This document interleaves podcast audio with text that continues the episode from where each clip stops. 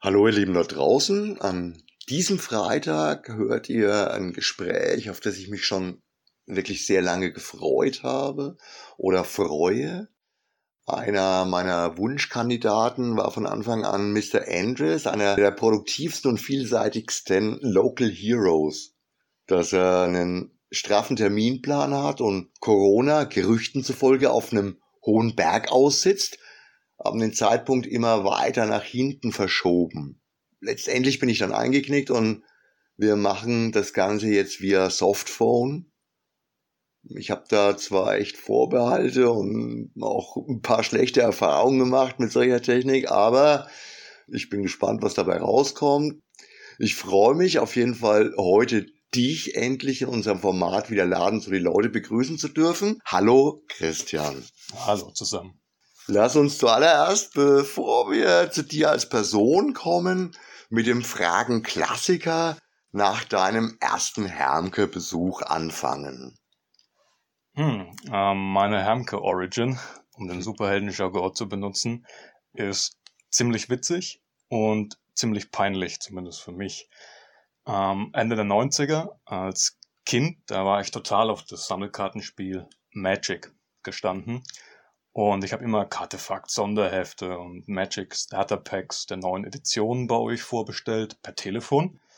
Naja, das habe ich jedenfalls gedacht, denn als ich die Sachen dann immer abholen wollte, wusste im Laden keiner von nichts. und eines Tages wurde mir dann klar, dass ich beim Trading Card Laden in der Erdalstraße angerufen habe immer, aber jedes Mal zu euch in den Laden kam, weil ich den Unterschied nicht gekannt habe. Ja. Und das ist meine lustige Hamke-Origin. das ist wirklich ziemlich lustig. Und eigentlich auch ein Wunder, dass da draus äh, kein Ärger und Streit irgendwie zwischen uns auch dann geworden ist, weil wir ja immer nichts, nichts von dem Zeug da hatten oder bereit hatten, was du gewollt hast.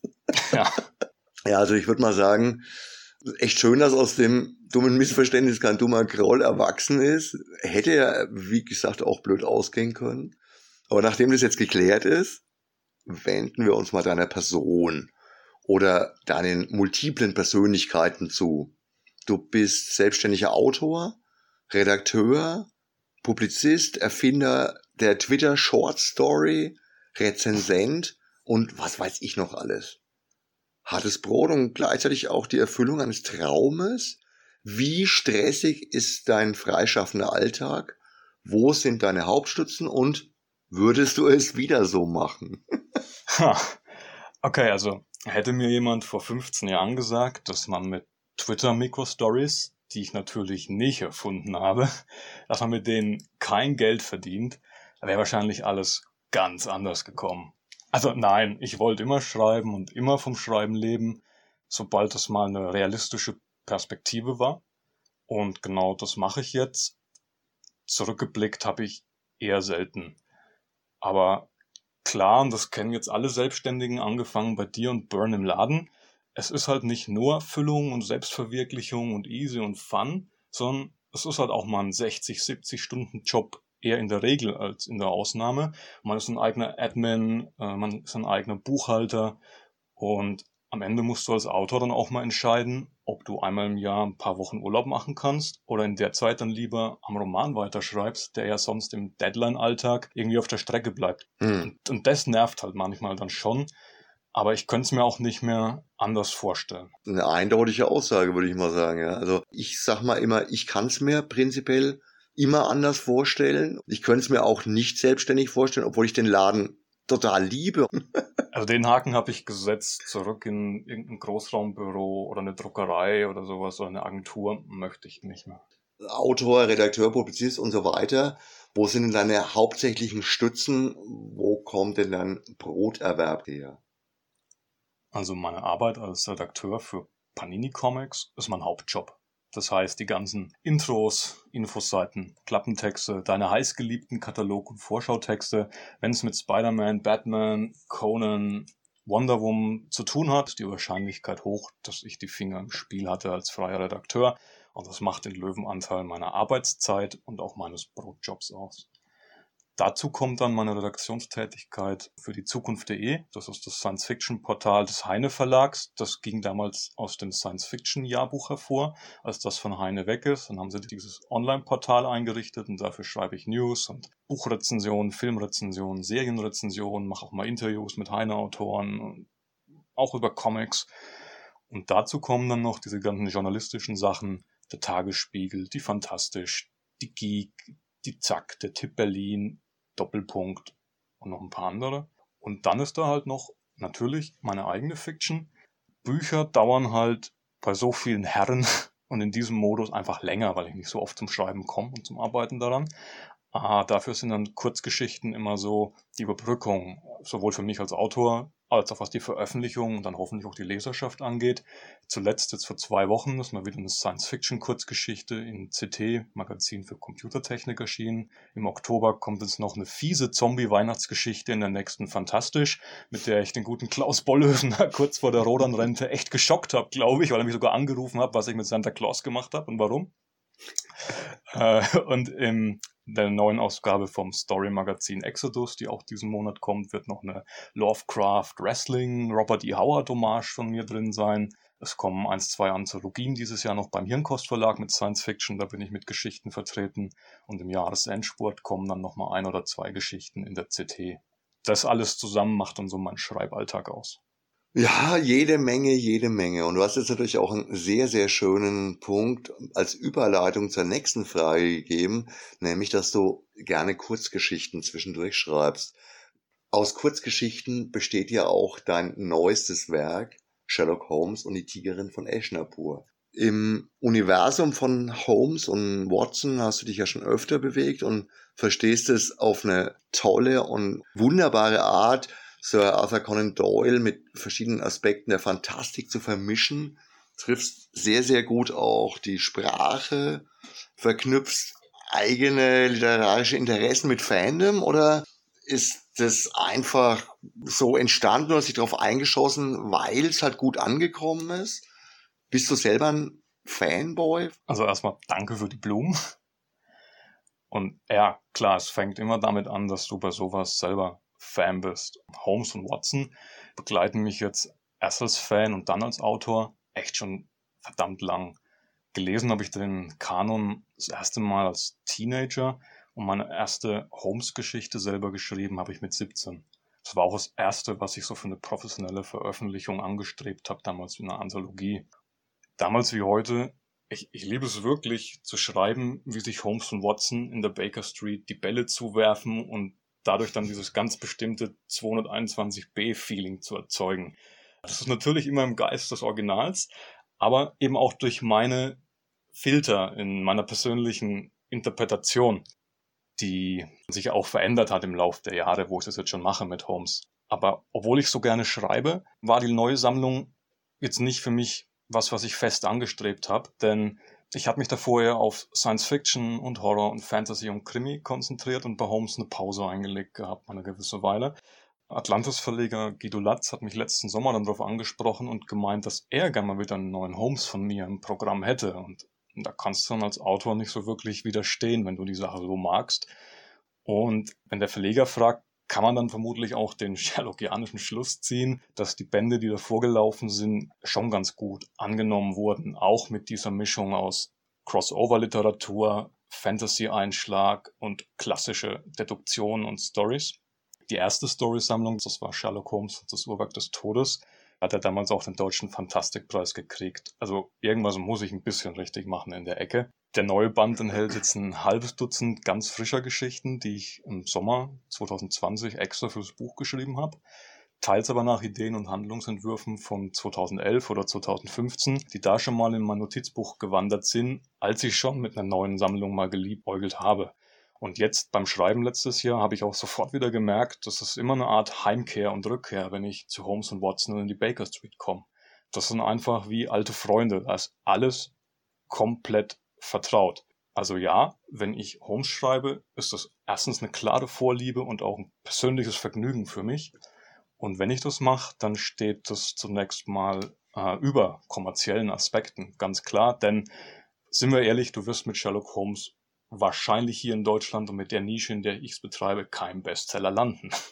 Gut, ich denke mal, Bestseller sind eh relativ schwer zu landen. Wenn natürlich finanziell mit Sicherheit der Brüller, aber ich glaube, das ist auch nicht so trivial. Also überhaupt mit Fantastik insgesamt. Ja, und dann noch nicht mit einer Storysammlung und dann nicht mit deutschsprachigen Sherlock Holmes hm. Geschichten. Hm. Aber das hat keinen Einfluss auf mein, meine Leidenschaft oder mein Vergnügen. Ich hatte mir die Sammlung für den Urlaub aufgehoben mhm. und habe sie jetzt gelesen. Also ich meine, ich bin ja schon wieder eine Weile da, habe sie gelesen und du hast mich von der ersten Seite an, von der ersten Mini-Geschichte, die ja quasi so ein Intro ist, sofort abgeholt. Ja, das ist schön. Ich war total drin wieder. Ja, das ist ja auch das, was an der Sammlung jetzt so, so schön ist. Denn zu diesen neuen Geschichten kommen halt auch so Vignetten und Kurzgeschichten aus fast 20 Jahren jetzt eigentlich, die in anderen Anthologien, in, in Magazinen oder in einem Guide zur Sherlock-Con mal erschienen sind. Und dadurch war auch das für mich so eine Zeitreise, weil ich hatte einerseits die neuen Geschichten, die ich jetzt extra geschrieben habe, und ich hatte aber auch die alten, die ich nochmal bearbeitet habe. Und dadurch bin ich nochmal so durch mein eigenes Holmesianer-Nerdtum gereist und habe dann beim Zusammenstellen und beim leichten Überarbeiten oder beim letzten Check der Druckfahren auch nochmal meine Geschichten gelesen und erlebt. Und das war echt ziemlich nostalgisch für mich, nochmal so zu realisieren, wie stark und wie lang diese Verbindung zwischen mir und dem Sherlock Holmes-Kosmos ist. Und ich denke, das merkt man dem Buch so ein bisschen an, dass da Nerdtum, sag ich mal, drin steckt. Ja, Fanboytum, Nerdtum, aber ja. auch einfach Routine. Du kannst es einfach. Du bist da wirklich zu Hause. Das merkt man auch als Leser. Und wie gesagt, ich finde jetzt den Band tatsächlich persönlich sogar am besten. Also insgesamt fand ich ihn am rundsten und er hat mir wirklich in, durch und durch Spaß gemacht. Von wegen Fanboy, ne? Ist ja so, dass ich äh, schon einiges von dir lese. Unter anderem ist es jetzt auch schon wieder eine Weile her, hatte ich das Vergnügen, einen ganz, ganz anderen Roman von dir Test zu lesen, der noch nicht veröffentlicht ist. Obwohl wir besonders am Anfang da noch ein paar Differenzen hatten, fand ich das Buch ja dann zum Schluss sensationell, witzig, spritzig, ungewöhnlich, spannend bis zum vorläufigen Ende. Wie ist es denn eigentlich darum bestellt? Kannst du uns da Hoffnungen machen, dass wir da auch ein fertiges Produkt demnächst in unserem Sortiment aufnehmen können? Also erstmal, es freut mich immer noch sehr, dass es dir dann doch gut gefallen hat.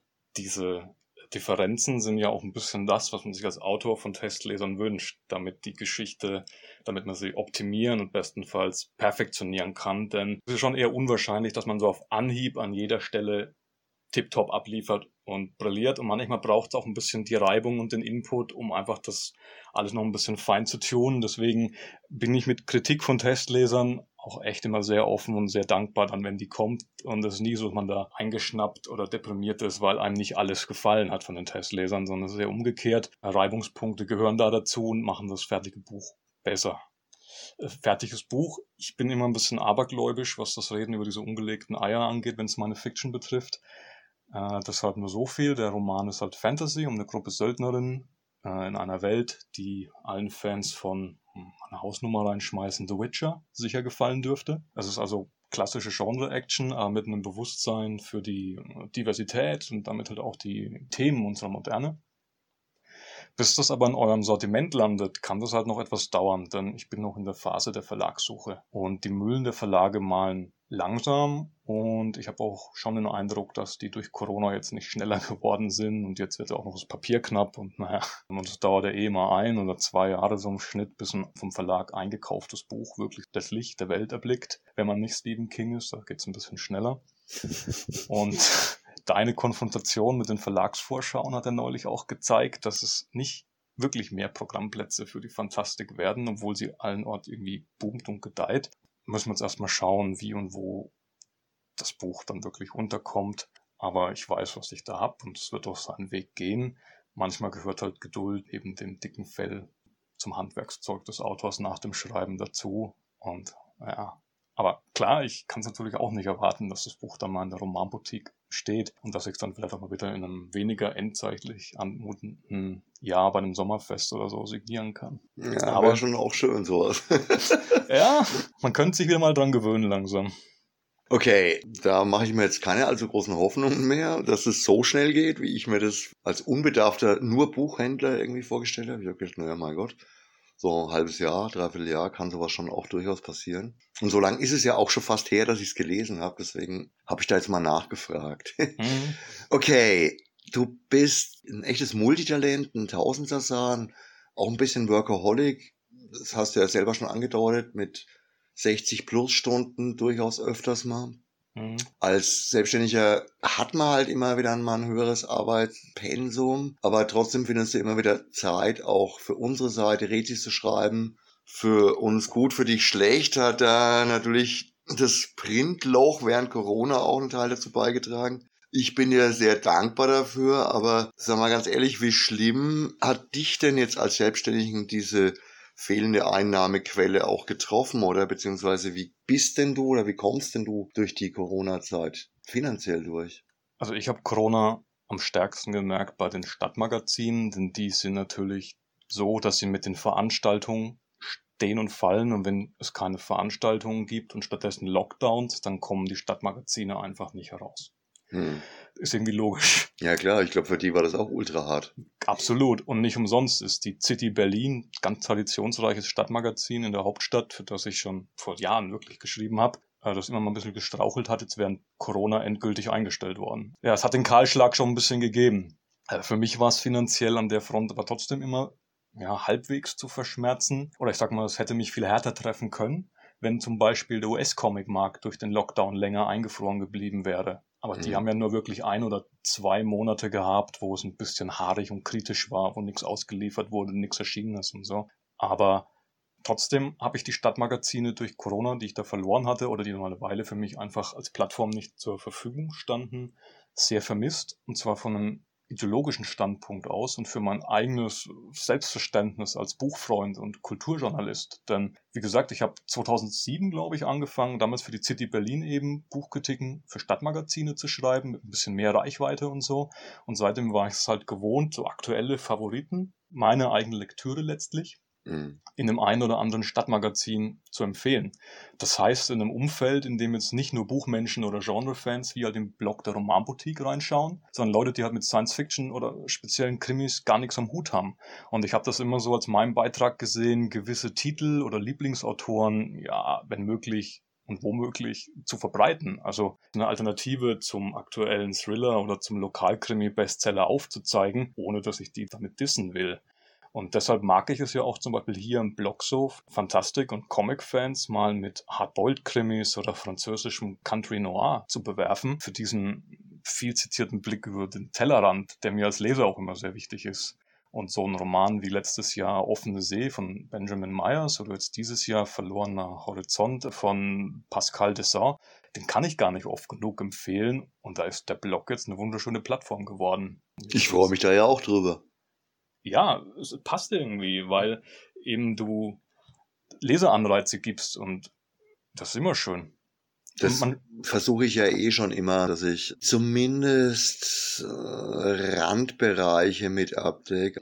Thriller, Krimis. Aber durch dich haben wir jetzt halt auch wirklich Thriller oder Krimis, die wirklich gar nicht mehr in die Fantastik reingehen. Und das finde ich eigentlich auch toll, weil ich lese ja auch nicht nur Fantasy oder Science Fiction. Genau, es ist ja oft was, was ich nicht, ja, nicht verstehe, klingt jetzt was wieder militant, aber ich wundere mich immer, wenn Leute so das Gefühl vermitteln, dass es eine Monokultur sein muss. Ich kann entweder nur Fantasy oder Science Fiction oder ich kann nur Fantastik lesen. Also mich würde das wahnsinnig machen. Und ich merke auch selber, manchmal gibt mir ja meine Arbeit vor, was ich lesen muss. Und wenn ich dann mal so drei Science Fiction Klopper hintereinander gelesen habe, dann verspüre ich regelrecht Sehnsucht nach einem geerdeten, realistischen Krimi das gehört für mich einfach dazu, dass ich die Genres da durchwechsel. Also ich bilde durch den Blog zum Beispiel irgendwo auch meinen eigenen Lesealltag ab und meine Lieblinge, die ich daraus für mich ziehe. Und das ist in der Corona-Zeit auch ein bisschen der Ersatz für den Shop-Talk irgendwo gewesen, weil gute Bücher sind hoch ansteckend. Man möchte ja, dass die Sachen dann auch von anderen aufgegriffen, gelesen, gemocht, gefeiert werden. Kenne ich. Kenne ich ja, absolut. Ich weiß, ich rede mit einem Buchhändler. Ich, ich habe da aber immer den netten Spruch, ich muss nicht davon ausgehen, dass die Sachen, die ich besonders genial finde, sich auch besonders gut verkaufen. Und im Gegenzug muss ich auch nicht jeden Blödsinn mögen, den ich gut verkaufe. Ja. Das ist ein bisschen bitter, aber mhm. leider ist es oft so, dass gerade die Sachen, hinter denen du extrem stehst, dann auch am deutlichsten polarisieren. Das heißt nicht, dass es nicht auch genug Leute gibt, die es dann auch wirklich gut finden, aber es gibt mit Sicherheit auch genug, die bis dir um die Ohren hauen. ja, machen wir uns halt auch nichts vor. Ne? Wenn du halt eine gewisse Anzahl Bücher im Jahr liest, dann magst du irgendwann auch Bücher, die, die eine eigene Stimme und die Ecken und Kanten haben. Und Leute, die vielleicht weniger lesen, die sind halt dann mit so einem glatten, eher mainstreamigeren Werk zufrieden und das spiegelt sich dann halt durchaus auch mal auf der vorhin schon erwähnten Bestsellerliste wieder. Ja, wie bei vielen Sachen, man muss halt irgendwie immer den richtigen Weg finden, den richtigen Mittelweg und auch da Dosis Fazit Venenum, ja, also zu viel anspruchsvolle Sachen sind auch echt anstrengend und dann lese ich auch gern mal wieder den Trash zwischendurch, muss ich ehrlich sagen, ja. Absolut. Ich, ich würde wahnsinnig werden, wenn ich nur 1000 Seiten Neil Stevenson Romane lesen würde. Ich brauche die Abwechslung einfach. Da bin ich absolut hundertprozentig bei dir. Wir werden immer wieder auch das Gespräch über, über die unglaublich vielen Kompetenzbereiche von dir. Also nur mal für alle zum, zum Verständnis. Der Bernie ruft dich ja auch mal regelmäßig an, wenn er Insider-Informationen zu Panini-Publikationen braucht. Beim Rand über die allgemeine Verlagspolitik hast du mir noch ein paar Insights hinterhergeschickt. Es wird in Zukunft sicher noch unterschiedliche Themen geben, zu denen du mit fundierten und breit gestreuten Wissen beitragen kannst. Für heute würde ich sagen, jetzt ziehen wir erstmal einen Strich. Das zeitliche Format ist in etwa so gefüllt. Heute hoffe ich mal, dass es irgendwie ein schöner erster Eindruck vom Leben eines freischaffenden Autors war. Für Leute, die sich sowas eigentlich gar nicht vorstellen können. Also du lebst wirklich ausschließlich von dem, was du schaffst und schreibst. Ich hoffe, trotz der vielen Infos hat's Spaß gemacht. Ich sage jetzt mal danke dir für deine Zeit. Wir verabschieden uns für heute und ich sag mal bis bald. Dann sage ich mal an dieser Stelle bis zum nächsten Mal. Und ihr da draußen, vergesst nicht, es liegt ein Stapel signierter Hardcover Sherlock Holmes und die Tigerin von Eschnapur, Gerds neues Lieblingsbuch in der Romanboutique. Ding dong, noch liegt sie im absoluten Sichtbereich. Sehr schön, da wird sie auch hin. Also, macht's gut. Klar. Für euch da draußen ein schönes Wochenende. Wir hören uns nächsten Freitag wieder. Ciao, arrivederci, euer Gerd.